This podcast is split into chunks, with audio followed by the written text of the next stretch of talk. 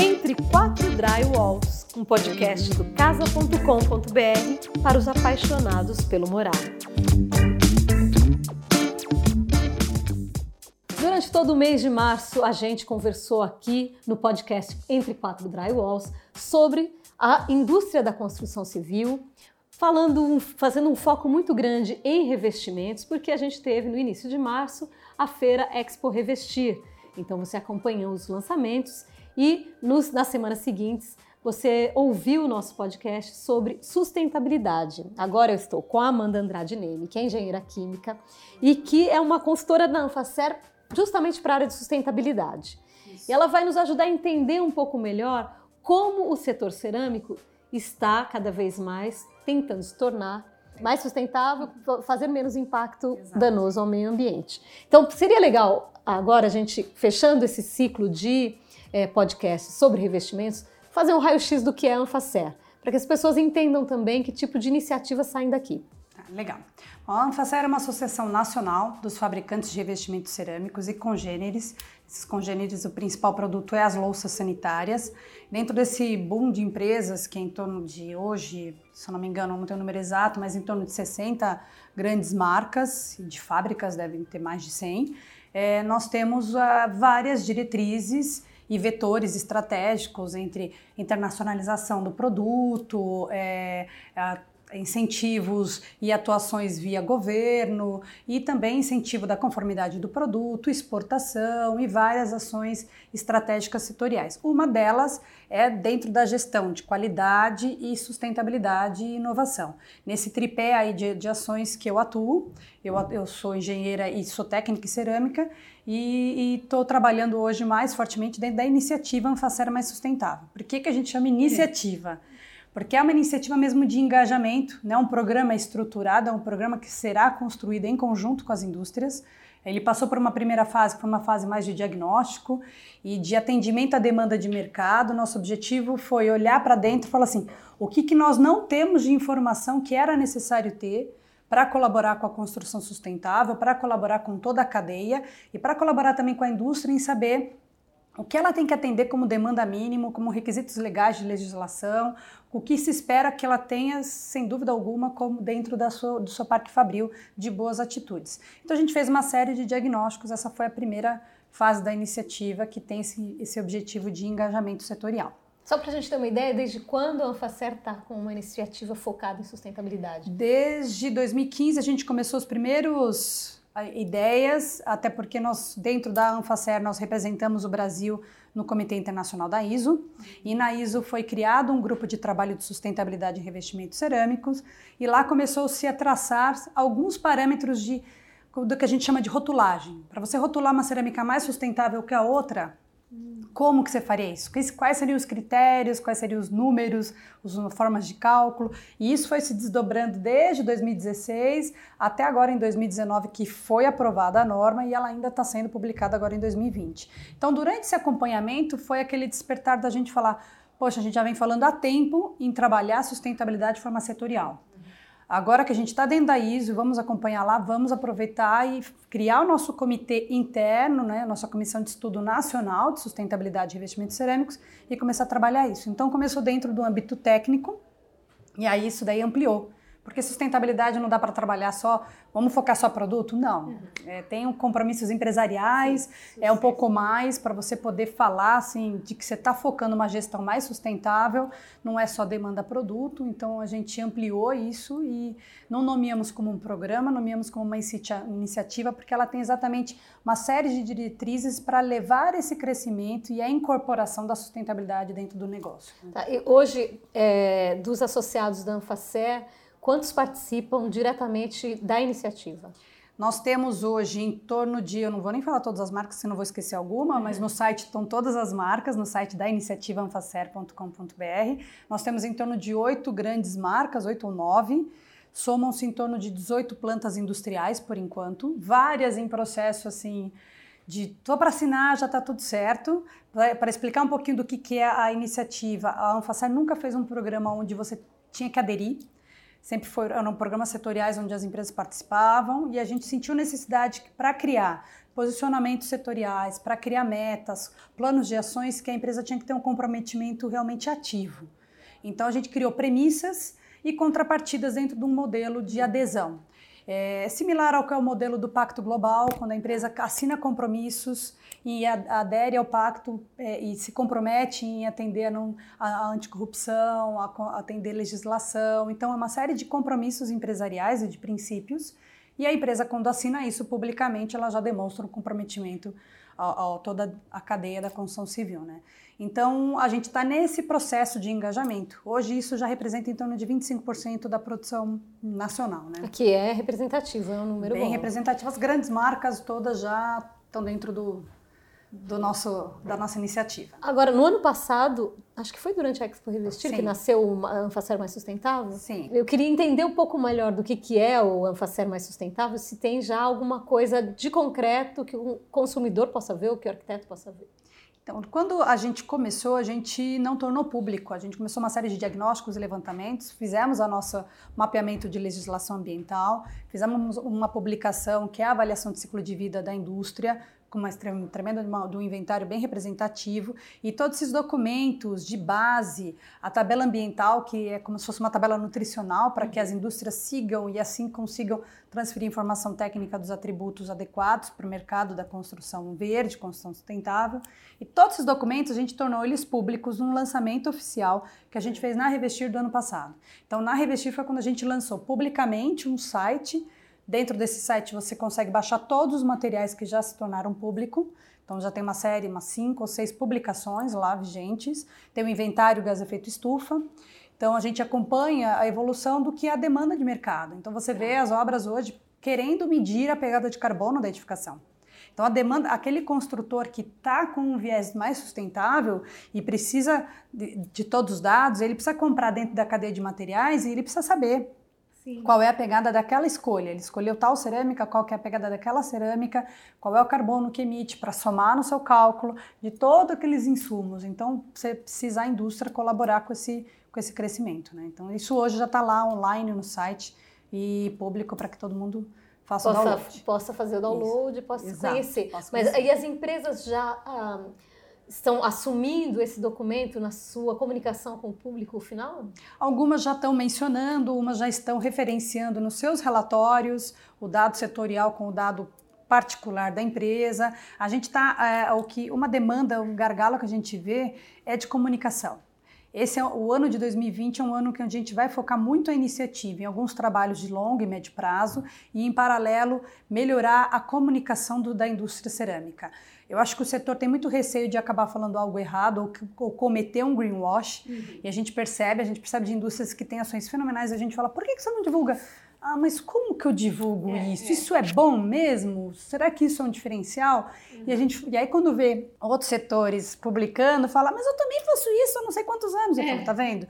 A gente não sabe se divulgar. Às vezes, por conta de receio, a gente não promove a informação positiva que tem. Sim. Também tem informação negativa, também tem impactos. Não tem quem não tenha, nem ser humano, nem uma atividade industrial, só impacto negativo e positivo. Né? O importante para nós, dentro da iniciativa, é ampliar o positivo, minimizar o máximo o negativo.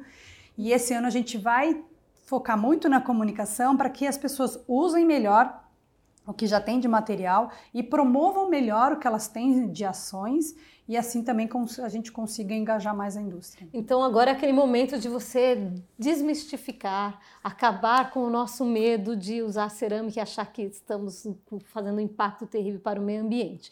Quais são as ações que já são reais? que mostram uma evolução do segmento dentro da indústria de construção que vale a pena a gente pontuar. Porque como a gente no começo da nossa conversa aqui, antes de começar a gravação, eu falava, bom, mas cerâmica tem uso imenso de água, tem extração de matéria-prima da natureza, tem a queima, emissão de gases tóxicos, e ela foi me ajudando a entender que não era bem assim. Então, vamos falar desses processos para que as vamos. pessoas entendam em que pé a gente está. É, em primeiro lugar, acho que é bom começar da, da raiz, né? Matéria-prima. Nós somos dependentes de um recurso natural, que é esgotável, que é a argila. Então, dentro de uma, da, da iniciativa, um dos grandes é, pilares que a gente vislumbra é estudar realmente como é que a gente reduz essa dependência, como é que a gente torna mais a incorporação de resíduos uma coisa mais permanente e em maior volume para reduzir essa dependência. Agora, uma porque o reaproveitamento de resíduos da própria produção já existe, já, já existe. acontece 100%. Não mas... há refugo de, da fábrica que é utilizado, que é, vai para aterro. A indústria cerâmica só, só quebra, a gente tem os termos muito de fábrica, né? Sua quebra seca sua quebra antes do processo de queima é incorporada como matéria-prima, sua quebra queimada também é incorporada como matéria-prima. Existe indústria do nosso, da, da nossa associação que incorpora resíduo de outros setores, como de louças, como de, de mesa. Então, existe a incorporação também de óxidos, de metais, e, e, já existe um trabalho de economia circular dentro do setor, mas eu acho que ainda é muito pouco versus a possibilidade. O setor cerâmico tem uma possibilidade de incorporar mais ainda. Então isso é uma coisa que a gente, que a gente sabe que tem que trabalhar até para reduzir a nossa dependência de recursos naturais. Agora, uma coisa que eu queria falar de, da mineração é, da indústria, que a gente viu até muito recentemente, um certo receio de como é a mineração de extração de argila e, com, e se a indústria se comprometia com essas áreas, se faz, se faz, todo o processo de recuperação. Sim. E isso sim é feito no setor. Até grande parte das indústrias, as grandes, possuem sua própria mineradora. Então, elas fazem todas as demandas de controle da, da, da retirada da vegetação e a recuperação daquela área. Uhum. É, não existem áreas degradadas é, assim a, ao céu aberto como a gente vê, é, e não é uma extração tão tão destruidora, é uma extração mais de superfície. Né? Hoje a gente, os nossos parques, gra... os nossos parques industriais. É, industriais estão distribuídos principalmente na região sul do país.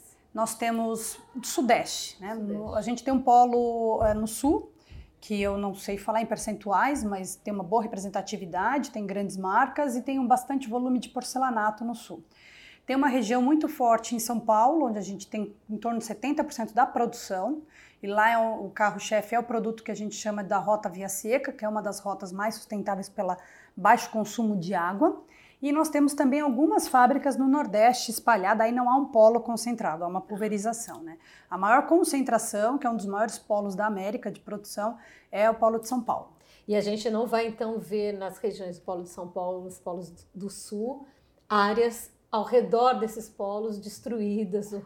você vê áreas abertas, que são as áreas em extração, mas você vê as recuperações. É, é um, é, eu acho que uma das, das alavancas, no, óbvio que assim, a gente tem o comprometimento empresarial, empresários que moram na região, não a maior parte é de capital nacional, não são empresas multinacionais, que nem a gente tem que um, alguns perguntam, são empresários daqui, né? São empresários nacionais que cresceram nas regiões, têm famílias, então você vê um comprometimento com, com aquele desenvolvimento local, com a sociedade, já até um pouco diferenciado de algumas outras conduções empresariais, né?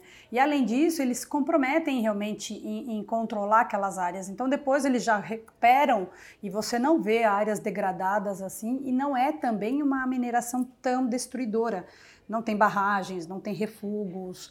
Ela é uma é argila que você extrai e lá tem um, o que eu chamo que é uma dádiva brasileira, uma, um mapa geológico, uma argila fantástica, uma massa pronta. Então, por isso que o grande case nacional da, da, do produto via seca de baixíssima pegada hídrica, um terço em comparativo com as tecnologias via úmidas, é, e, e, não só em, em, pegada de água, porque com menos água você também gasta menos energia para secar. Sim. Então ela também tem menor pegada de carbono. Então aí a gente está falando primeiro de duas coisas. Primeiro, eu acho uma questão importantíssima que é o uso de água, que é um outro, uma outra questão que para mim sempre pareceu muito importante, que é quantidade de água que você precisa para fazer a produção de um lote de cerâmica. Uhum. Dizer, toda essa água é, não é uma, uma água extraída de, é, de, de, rios, de lençóis, etc. Existe uma parte que é utilizada em poço, não é de água de rede que a gente fala, né? uhum. né? Mas toda a indústria de revestimento cerâmico usa água de reciclo. Então ela tá. tem suas estações de tratamento e a água retorna. Okay. Então o que ela usa da, da do, vamos dizer assim, do comum é pouquíssimo por mês, é muito mais a água de reciclo. Já é uma, uma, uma lógica empresarial que algumas indústrias não conseguem incorporar, às vezes por questões de, de, de, de, da água suja, alguma coisa do tipo, mas a indústria tem as boas práticas habituais mais reconhecidas mundialmente, que é as estações de tratamento, reaproveitamento de todo o lodo da estação, água de reciclo, filtros de filtro manga de coleta do particulado, tem filtro nas exaustão. O que, que é o particulado? Particulado é o pó fino. Toda a área de moagem você tem filtros que coletam aquele pó, não vão para para o ar, para a atmosfera, e isso também é aproveitado. Então, é uma, uma, é uma, indústria que se preocupou muito em boas práticas, claro que, eu, que tem uma ótima colaboração de toda a Câmara Ambiental do governo, que está dentro do polo, acompanhando e, e, e, trabalhando em conjunto com o setor. Né? E você me explicava dessa história da massa seca, do, do da moagem, acho que é bacana explicar um pouco isso, porque já que o Brasil é uma referência nesse sentido, é importante contar o que, que é exatamente que acontece de diferente aqui? É, o produto que a gente fala da rota via seca é um produto que você não precisa na moagem incluir a água para você ter uma boa eficiência da moagem e consegue resultar num produto final mais competitivo, com menor consumo de água e de energia e se tornar realmente um produto muito mais sustentável. Então, nos critérios de sustentabilidade, ele acaba tendo um resultado fantástico. A gente consegue isso aqui nesse, nesse polo do Sudeste, aqui que fica em São Paulo. No polo do Sudeste. Na, hoje em dia está bem pulverizado, tem no Nordeste também. É que ele começou mais forte, concentrado dentro da região de São Paulo. É, é hoje conta... já tem vários, vários estados. Mas é por conta da matéria-prima que a gente consegue. É, aqui no, na região de, de, de São Paulo, a gente tem uma argila que a gente fala que ela é praticamente uma massa pronta. Então ela, ela conseguiu, foi aí que começou essa tecnologia, ela conseguiu ter um produto final excelente em qualidade, com a tecnologia de moagem a seco e aí depois essa moagem a seco foi se aprimorando e essa tecnologia foi se incorporando em outros polos também. Hoje é possível fazer por moagem a seco qualquer tipologia cerâmica. Tem suas particularidades, mas é possível. A tecnologia evoluiu. Tem outros setores industriais que também eram moagens a úmido e hoje você só tem via seca a moagem, como o cimento, por exemplo, né? Sim. É uma vertente de sustentabilidade, você reduzir a incorporação de água para fazer o seu produto, né? E assim você também reduz a, a necessidade de energia para tirar aquela água. É. Agora, eu fiquei curiosa para entender se outros países do mundo conseguem coisas similares. Em algum cantinho do mundo a gente tem coisas Já, similares. já tem. Na América Latina já tem, em alguns outros países já tem, mas o, sempre que a gente faz a Expo Revestir, sempre vem gente de fora, sempre vem pessoas falando assim, eu queria visitar uma empresa de São Paulo. Porque tem interesse de ver, porque foi conhecido como um grande case, mas hoje já tem essa tecnologia pulverizada por, por, por todo o país, por todo, por todo mundo, né? Muito bom. A gente falou, então, sobre matéria-prima, extração da matéria-prima, falou sobre água, Vamos falar um pouco do. De, não tem refúgio, a indústria cerâmica tem, né? Tem, tem, tem, tem refúgio, mas a, a, toda a sua parte de refúgio, a grande parte da indústria, não vou te falar 100%, porque a gente tem dentro da iniciativa, que a gente está levantando mais dados, um, um grupo de empresas e atuantes dentro da associação não são todas as 60 que são associadas. Por isso que a gente hoje fez um vínculo de, de levantar as marcas que estão dentro da iniciativa.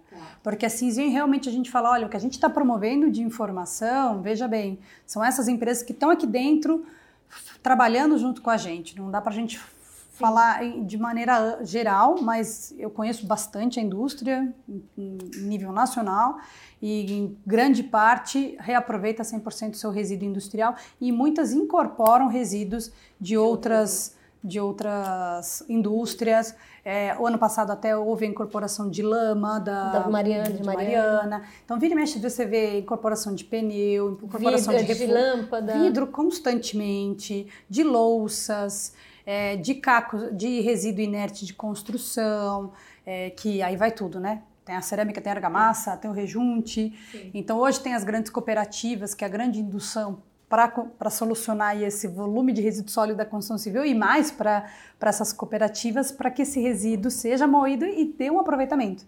Né? Essa, ah. a, a indústria cerâmica tem um potencial de incorporar. Então, tem várias ações já muito boas sendo feitas dentro da indústria, né? E, e, a queima, que é outro grande fator, que daí eu acho que tem uma confusão muito grande do mundo é. cerâmico em geral. Todo o processo que precisa de uma sinterização tem o consumo de energia. É, o Brasil, a indústria nacional passou da década de 90, na década de 90, por uma grande mudança da matriz energética. A gente vinha de uma matriz muito suja, uma matriz de GLP, de óleo, é, carvão, e trocou a sua matriz energética praticamente 100%, acho que é 98%, que tem ainda uns 2% de carvão, para gás natural. Isso já foi um avanço, isso não é uma coisa simples, foram grandes tecnologias e investimentos dentro de todo o principal equipamento da, da indústria, que é o forno, que é o grande investimento da indústria.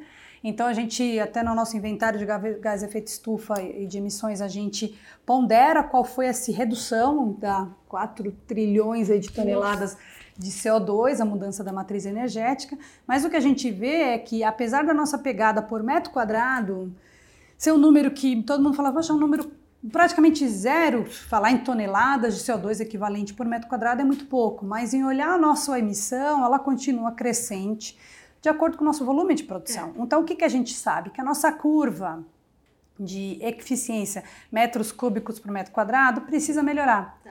Nós precisamos incorporar melhor a nossa gestão energética a ponto de melhorar isso e também trabalhar outras soluções de matriz energética. Né? Então a gente tem um case em Fortaleza que é uh, de uma usina de biometano da queima do lixo, da incineração do lixo, e hoje tem um case nacional de uma indústria cerâmica 100% à base de biometano. É. A indústria Cerbras, que é de Fortaleza, ela vai estar tá falando até nos nossos talks na, na Cerbras, na, na, no, na Revestir. Na Expo Revestir. E é um case que a gente vê como uma grande, um, foi um grande estudo e eles serviram como cobaia dentro dessa parceria público-privada da instalação da usina Uhum. E deu certo, e isso foi, poxa, que legal, deu certo com ela, pode ser uma grande solução para outras indústrias e para o polo de São Paulo. Para longo prazo, porque conforme você foi falando, eu fui visualizando essa indústria e comecei a ficar um pouco ansiosa, porque a gente trabalha com argila, que é um recurso que pode acabar, que deve acabar. A gente trabalha com gás natural, também é um recurso que é, é finito. Que não é renovável. Por que isso que a gente tem que partir para os gases Exatamente. renováveis. Quer dizer, quando a gente fala da indústria petrolífera, a gente tem uma, um prognóstico, né, uma, uma é, visão uma de visão que, de que vai, acabar, né? vai acabar em tal ano, 2000 e não sei quanto acaba. Isso já foi feito para o universo da cerâmica? Ó, nós temos condições de produzir nesses moldes por mais mil anos. Não, não, nunca vi nenhum estudo assim. Existem mapeamentos e prospecções de determinadas jazidas. Então você tem a jazida tal, tem uma, uma perpetuação de 50 anos. Aquela outra tem um mapa geológico que passa de 100 anos. Então, uhum. as indústrias de mineração mapeiam aqueles parques geológicos. Mas isso está nos nossos pilares de, de análise, um mapeamento nacional, até porque a gente até comenta de outras indústrias cerâmicas como a Itália, que teve escassez de argilas e começou a trazer argilas brancas da Turquia via navio, então é, é, são demandas. O Brasil é um país muito grande, tem muitas reservas ainda, mas o nosso objetivo é reduzir a demanda e a necessidade de reserva por metro quadrado.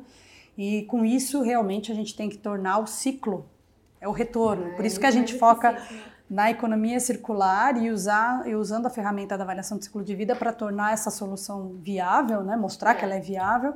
E isso é um foco e uma diretriz da nossa iniciativa. A gente tem que torná-la circular a ponto de que eu tenha longevidade. É, porque a gente também, quando vê o volume de uma feira como a Expo Revestir, que é muito importante, uhum. e a, quantidade de empresas que estão ali, o número de arquitetos do Brasil inteiro que vem para olhar os, os, né, os, lançamentos, a gente pensa também, poxa, é, revestimento, teoricamente, quando você seleciona o revestimento, você pensa em ficar com ele por um período de tempo. Antigamente era 60 anos. Hoje tem a questão da moda. Exatamente. Então, isso também é uma questão com a qual a, a Anfacere, sobretudo a área de sustentabilidade, lida? Então, sim. É, aí vai muito na solução construtiva. Porque quando você fala, na, assim, lógico que aí tem a minha visão, eu, Amanda, da questão do consumo, né? Será que estamos na curva correta, né? O volume de, de mudanças de, de, de vestuário, né? De estações de vestuário, as mudanças de decoração, lançamentos todos os anos, e para um bem durável, precisa de lançamento todos os anos. A cerâmica tem vida útil de 50 anos. A gente projeta isso e a gente sabe que tem mais. Uhum. Tem muitas obras que estão mais de 50 anos em pé com a mesma cerâmica. A moda acaba fazendo com que a pessoa fale assim: enjoei desse piso. Então, o que, que a gente visualiza como necessidade? Que a, a, a reutilização e as obras sejam tenham possibilidades de acompanhar a moda de uma maneira mais inteligente, mais sustentável, como o piso de sobrepor, onde você não cola o piso, você põe, sobrepõe ele. Além Sim. dele poder permitir que você tire só a camada de acabamento, ah, eu cansei desse cinza com imitação de concreto, tá tão na moda agora a madeira patinada. Uhum. Eu vou para a moda da madeira patinada, eu não perco toda a minha estrutura, eu não quebro tudo, eu não gero. Vou ter, às vezes, um desperdício, mas eu vou poder, por exemplo, dizer: ah, não, agora esse cimento eu vou pôr na outra casa, eu vou, pôr, vou doar. Ele vai poder ser utilizado, Sim. eu não vou quebrar ele inteiro. É, uma utilização nobre. É. Então tem o piso de sobrepor, tem os pisos cliques travados, autotravados, mas que eles também não são colados. Uhum. Tem a fachada ventilada, que pode ser utilizada tanto para fora quanto para dentro. E, e, a gente brinca, mudou, cansou, é só tirar a placa, botar outra, a estrutura está lá. Uhum. Então são lógicas de soluções construtivas mais sustentáveis para tentar corrigir essa demanda de, de, de, de caminhar com a decoração e atender às necessidades e o desejo do consumidor sem tornar o, o, ciclo de vida e a obsolescência daquela cerâmica precoce sem necessidade, né? Porque Sim. essa é uma grande crítica mundial. Sim. Agora, isso é conversado com essas, com essas é, empresas que estão fazendo parte da iniciativa? Sim, isso é conversado. Uma das vertentes é soluções construtivas. Então, inovar na solução construtiva. E não só nisso, inovar em que a cerâmica, que, que a gente mencionou de visão de futuro, não uhum. seja só revestimento ela tem, ela tem a, agregue mais valor. Ela é, a umidade relativa do ar, como já existem soluções. Ela capte energia para ser um gerador para dentro da residência. Ela trabalhe com, com sensores de proteção e segurança. Então, ela cria multifunções. Por isso que eu acho que, assim, apesar da demanda de recursos naturais, a vertente de futuro da cerâmica é ser multicomposto, né? Muitas indústrias uhum. estão indo para os multicompostos. Mas, por exemplo, agora, isso já é uma realidade? A Expo Revestir já tem coisas desse tipo que a gente possa pontuar? Já, já tem várias soluções construtivas. É, a gente vê que, infelizmente, ainda no Brasil ainda está uma dificuldade de incorporação. Acho que também está por conta do motivo da crise econômica que a gente passou. As grandes soluções, ou soluções às vezes mais inovadoras, acabam criando meio que um... Por uma visão mais tradicionalista. A gente está numa, numa indústria, num setor que é muito tradicionalista, um pouco reticente para inovação. Então fica aquela coisa, tá, mas você tem obra no Brasil? Você mostra trocentas obras fora do Brasil daquela tecnologia. Não, mas eu quero ver obra no Brasil. Aqui. Tá, aí você tem que arranjar sempre as construtoras mais inovadoras que incorporam. Então a gente já vê que está crescendo. Os pisos de sobrepor, que são drenantes, não impermeabilizam as áreas de, de comuns dos, das edificações e das construções públicas, está crescendo o volume de, de soluções de fachada ventiladas ou pisos travados. Mas isso é uma série de fatores que precisam crescer em conjunto, incluso também do consumidor, entender as diferenças de um para o outro então a gente fala assim, poxa, por que no Brasil não alavancou tanto soluções como obras mais rápidas, modulares, como é. né, aquele hospital lindo que a gente viu que a China construiu tão rápido. no Brasil, se bater na parede e for meio oco, não dá a sensação de robustez. E olha que a gente nem tem terremoto, é. nem tem furacão. Mas o que, que, que a consultora fala? Dei para não vou mais fazer esse tipo de obra porque eu não vendi. As pessoas não acreditavam que o prédio ficaria em pé vamos dizer assim. Sim. Isso que a gente não tem tantos problemas, é um país abençoado, né? É. Então a gente tem demandas e, e, culturalmente ainda isso vai criar, vai demorar, acho que ainda um pouco para que alavanque, mas tem soluções, né? Para revestir você consegue ver bastante indústria focando em revestimentos que incorporam resíduos de outras indústrias. É bastante, bastante soluções construtivas, além da, da, da, das mudanças é, de, de, de, tamanho, dimensão, espessura. Sim. Então, placas slims super grandes que permitem que você utilize ela como outras soluções, porque a cerâmica tem, além de, de seus benefícios técnicos, ela tem o benefício da questão da higiene ela é uma das soluções de acabamento mais saudáveis, né? Em questão da sustentabilidade humana, saúde humana, ela não emite orgânicos voláteis, ela não emite tóxicos, ela mesmo com, o sol em cima, ela não vai emitir nenhum volátil corrosivo ao ser humano. Então ela tem, tem não, não emite radiação, porque descobri que radiação. muitas pedras emitem Sim. radiação. Então tem uma série de fatores controláveis nela. Você tem cerâmicas, por exemplo, já na tecnologia nacional, que tem a tecnologia famosa da, de uma indústria japonesa, Toto, que é o que eles chamam da de incorporação do dióxido. Eu não sei se vocês já viram essa tecnologia, Sim. denominada de clean tech. Essa tecnologia ela, ela promove uma produção de catálise, onde ela gera eliminação de odores e de bactérias. Então, ela é muito utilizada em hospitais porque ela reduz infecções hospitalares. Ela reduz odores em bactérias, em banheiros, bactérias em cozinhas, que promove maior asepsia. Então já existem hoje cerâmicas com além da função de revestir, com diferenciais e tecnologias que vão alavancar ainda mais a sustentabilidade em edificação. A gente já tem solução também de cerâmica fotovoltaica, não é muito foco na feira, isso acaba sendo muito direcionamentos no canal de engenharia, direto com construtoras, mas ainda tem muito a crescer e aprimorar. Ótimo. Tem muitas soluções ainda não incorporadas aí que a gente pretende é, eu, alavancar. Daqui mais 18 anos a gente vai estar falando sobre Expo Revestir e vai Sim, ter tudo isso. Exatamente. eu falava aqui no, no, primeiro podcast que a gente gravou com a Laís sobre a, sobre a tecnologia bactericida. Que Exato. teve uma época, uns 10 anos mais ou menos, que na Expo Revestir era todo mundo falando: não, o meu é bactericida, o meu é bactericida, o meu é bactericida. Quer dizer, a gente tem. É, depois essas coisas vão ficar, se tornando tão comuns que já nem são mais pontuadas no marketing Sim, da, é. das empresas. É, tem coisas que a gente não fala, por exemplo, tanto da vida útil de cerâmica, né? E é. do quanto que o, a pegada dela em uso é baixíssima, porque tem revestimentos às vezes que você vê, como é o caso de algumas comparativos que indústrias fazem, falam assim, não, tudo bem, tem essa tecnologia, tem essa, mas você já viu em uso?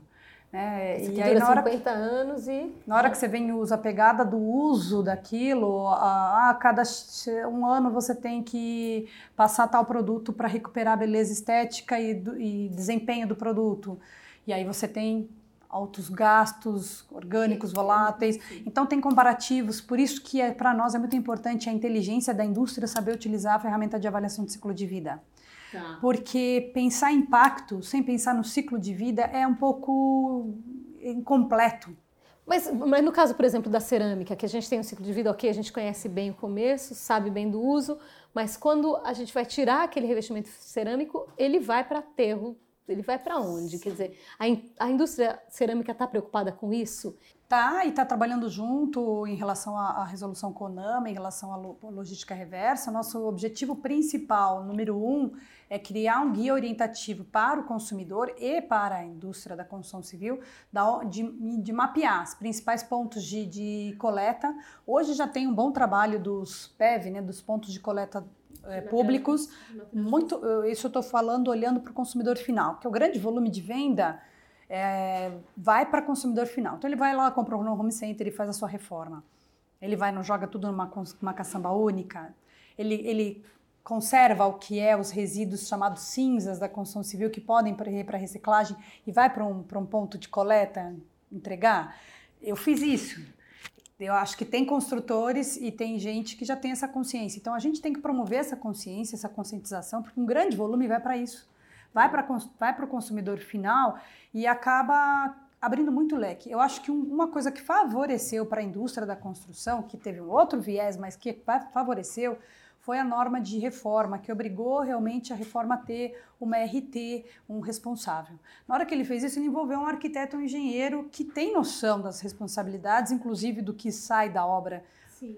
quando ele termina daquele resíduo. Então, eu acho que agora a gente tem um pouco mais como criar esse vínculo de comunicação e falar, escuta, olha, o setor cerâmico está aqui com o mapa nacional, da onde você pode. Apoia o governo nesse, nesse guia que tem esses, essas é, pontos de coleta. Mas esses pontos de coleta são públicos. A gente tem não tem assim, bom, então todo vaso sanitário que eu não quero mais eu devolvo para a DECA, por exemplo. Não tem isso. Eu ainda. acho que ainda não. Não, porque normalmente quando sobra inteira, a, a construtora guarda. É. Quando sobra quebrada, ela bota numa caçamba comum com todo o resto. Então a gente brinca, a gente não é um produto que quando sobra alguém quer devolver. Ninguém ah. quer devolver quando sobra. O que, o que sobra é o quebrado. Sim. E o quebrado nunca está só ele. Sim. Então é ele, a indústria da construção inteira, a cadeia da construção inteira tem que se responsabilizar por esse pacote que é chamado de resíduo cinza. Sim. Porque ele não fica sozinho lá. É, o setor receberia, até a gente chegou a pensar e discutir isso em como, nas, entre as indústrias. E será que se a gente fizer um teste de falar em pontos de coleta? Eu falei, quem vai devolver? Você já viu alguém devolver cerâmica inteira? Porque é já um tradicional você guardar aquilo para futuras manutenções, ampliações, tudo mais, né? Então, o que sobra realmente é o refugo.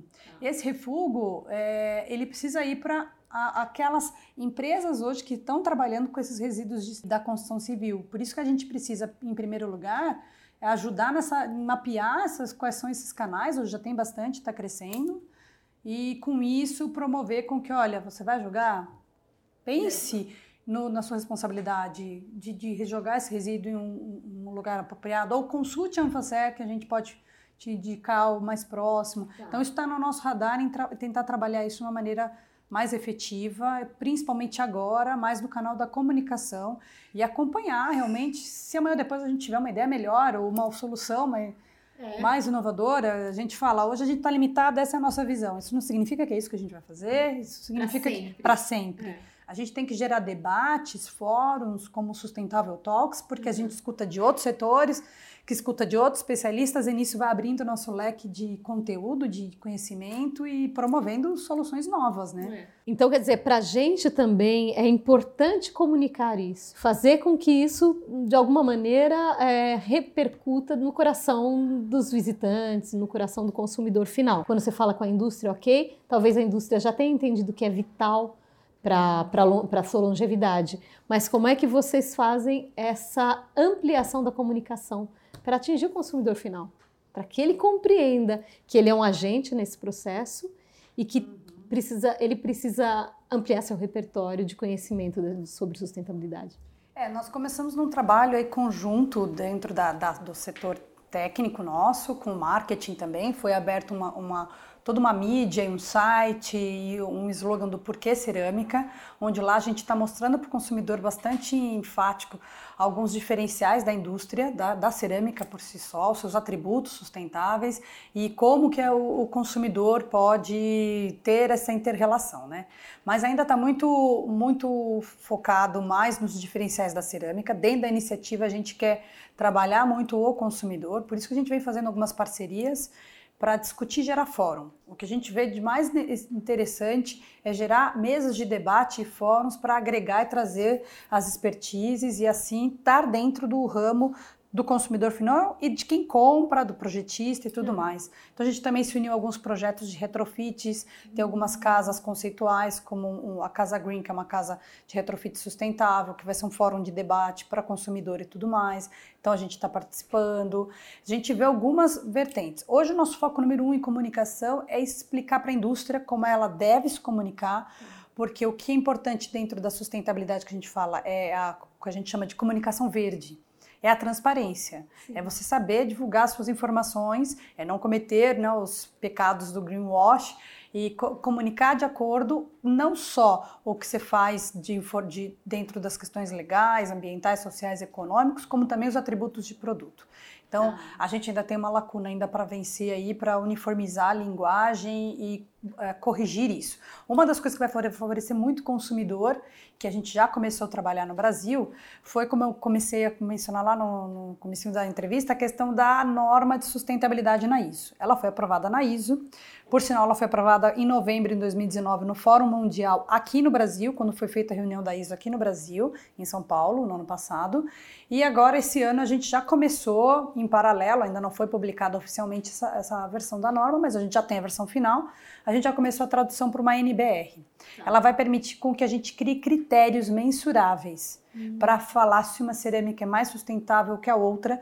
Isso também vai ser critérios mensuráveis que eu acho que vai contribuir para toda a cadeia de revestimentos. Né? E a gente tem um tempo de quando é que isso deve acontecer? Não é uma norma tão simples de tirar do papel, porque a gente tem a, o que a gente brinca de nacionalizar. Nacionalizar é conflitar com legislação porque tem muita legislação brasileira que é mais rígida do que foi definido na ISO, então vale sempre a maior rigidez de, dos requisitos. Então a gente está fazendo uma série de, de, levantamentos. A gente espera aí que em dois anos a gente consiga tirar do papel essa, essa normativa e com isso a gente consiga ter o que a gente chama de rotulagem ambiental da legal. placa cerâmica. Para o consumidor isso vai ser muito legal porque aquela coisa dele falar assim, mas eu queria comprar um produto mais sustentável. É, é Tá, como que ele sabe? Ele tem soluções construtivas, comprar de empresas que ele acompanha em mídia, em rede, ver que ela tem ações mais sustentáveis.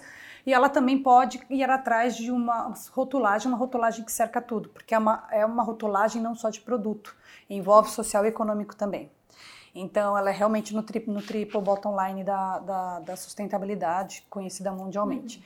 E isso vai permitir com que o consumidor se sinta menos responsável com, ou um consumidor mais consciente na hora tá. da aquisição, né? Isso então, vai Então vai aguardemos aí quando a Expo, a Expo Revestir fizer 21 anos, talvez a gente esteja talvez com isso. Talvez a gente já esteja com isso. Aí Por eu... enquanto, eu acho que vale entender e talvez conhecer as empresas que estão é, que aderiram à iniciativa da Anfacer, uhum. porque ali já tem uma preocupação, essa empresa já está Sim. preocupada e já está um passo à frente das outras. Sim. E, enfim. Está no é, nosso site já, viu? É, já não tá vou nem site. Eh, correr o risco de falhar, falhar, de não falar alguma marca. Não, então... tá lá, a gente já pode olhar e conferir. Porque eu não vou lembrar todas. É, e o site da Anfacer é um, é um local onde você pode fazer pesquisa, onde você tem muitos dados também, não só de sustentabilidade, Sim. mas para o segmento, sobretudo para os arquitetos que têm bastante interesse nessa área e querem procurar o melhor produto para suas obras, especificar o melhor produto. Muito bacana. Bom, espero que a gente se fale mais vezes. Espero que você vá nos contando essas uhum. pequenas novidades. Cada passo é importante, eu acho que cada passo uhum. no sentido de, de ter uma, uma certificação que valha para todo mundo e que oriente Uniformizar uma linguagem, né? É, Porque a gente importante. também é consumidor, então a gente é. entende outro lado. É. A gente sabe que, poxa vida, eu quero, eu quero um produto que me atenda a demanda de qualidade, do que eu almejo como qualidade, estético, técnico. Sim mas eu também quero, ciente de que eu como pessoa também tenho meus impactos, reduzir a minha, meu impacto. Como é que eu é. reduzo meu impacto? Eu quero ter um consumo mais consciente. Então a gente Sim. tem isso na, no gargalo, né? Muito bom. Vai ser bom então conversar com você ao longo do ano, conforme as coisas forem acontecendo. Quando tiver Legal. alguma coisa nova, pode chamar, a gente vem aqui. É, e o que eu queria deixar aqui claro que assim, é, a gente deixou de uma forma bem humilde, nomeado como uma iniciativa, e o que eu acho fantástico dessa troca de conversa é que a gente escute tanto retorno positivo quanto negativo. O que mais nos importa é ouvir as críticas. Porque a gente precisa criar isso, porque no nosso mundo, principalmente para nós, somos especialistas cerâmicos, a gente acaba ficando, ficando engessado. Então a gente é uma coisa que a gente fala, vamos pôr a cara a tapa, vamos ir em vários fóruns de outros produtos, a gente precisa ouvir, abrir nosso leque e visão e ouvir os demais para que a gente consiga realmente ter um direcionamento melhor, né? Isso é legal, limpar percepções, porque Exato. às vezes também são percepções desse público consumidor que são equivocadas com relação à fabricação dos produtos. Então, vamos ver se a gente vai afinando essa comunicação e conversando cada vez mais. Para a é. gente é muito interessante. E a Expo Revestir está no nosso radar. Nós, esse ano, estamos trabalhando um diagnóstico para que a gente consiga trabalhar para a edição da, do ano que vem, da edição do, de, de 2021, uma gestão mais sustentável. Então a gente está avaliando questões de montagem, modularidade, resíduo. Já é feita toda uma gestão de resíduo dentro das parcerias do, do pavilhão, mas estamos diagnosticando exatamente para ver quais são as maiores possibilidades de melhoria e trabalhar uma gestão mais sustentável na feira também. Muito bom, daí vocês tá vão bom? contar pra gente também. Vamos. Muito bom.